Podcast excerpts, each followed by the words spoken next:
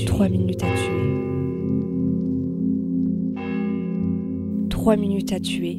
Le podcast qui vous plonge dans les affaires criminelles lorraines du 19e siècle. Saison 1, Coups et blessures. Épisode 1, Querelle de famille. 31 août 1869. Dans un prédépendant de la ferme de Dorst, situé au nord-est du département, le père Henner, journalier, était occupé à faucher. Pour l'aider, Georges, Jean et Henri, ses trois fils, l'accompagnent. Entre 7h et 8h du matin, pendant le déjeuner, Henner et son fils, Jean, discutent de l'ouvrage fait la veille.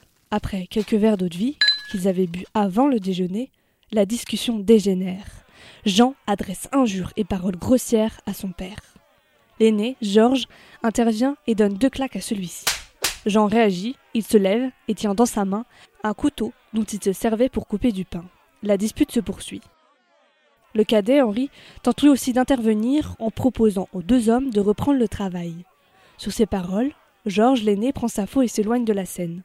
Rapidement, il s'aperçoit que Jean le suit. L'aîné se retourne alors vers son frère et lâche sa faux sur le côté. Jean lui porte un coup de couteau sous l'aisselle gauche.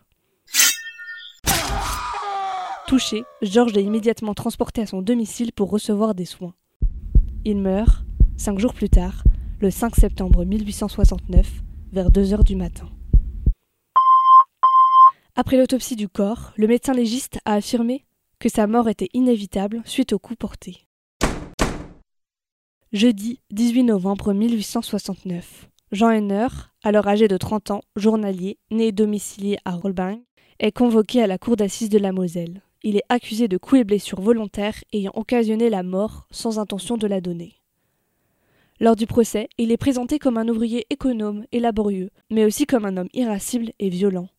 Tout en rappelant que le 12 mai 1864, il a été condamné par le tribunal correctionnel de Sarreguemines à 15 jours d'emprisonnement pour coups volontaires et destruction de clôture.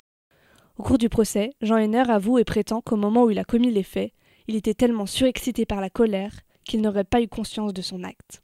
Suite à la plaidoirie de son avocat, M. Klein, l'accusé, Jean Henner, est déclaré non coupable et la Cour prononce l'acquittement.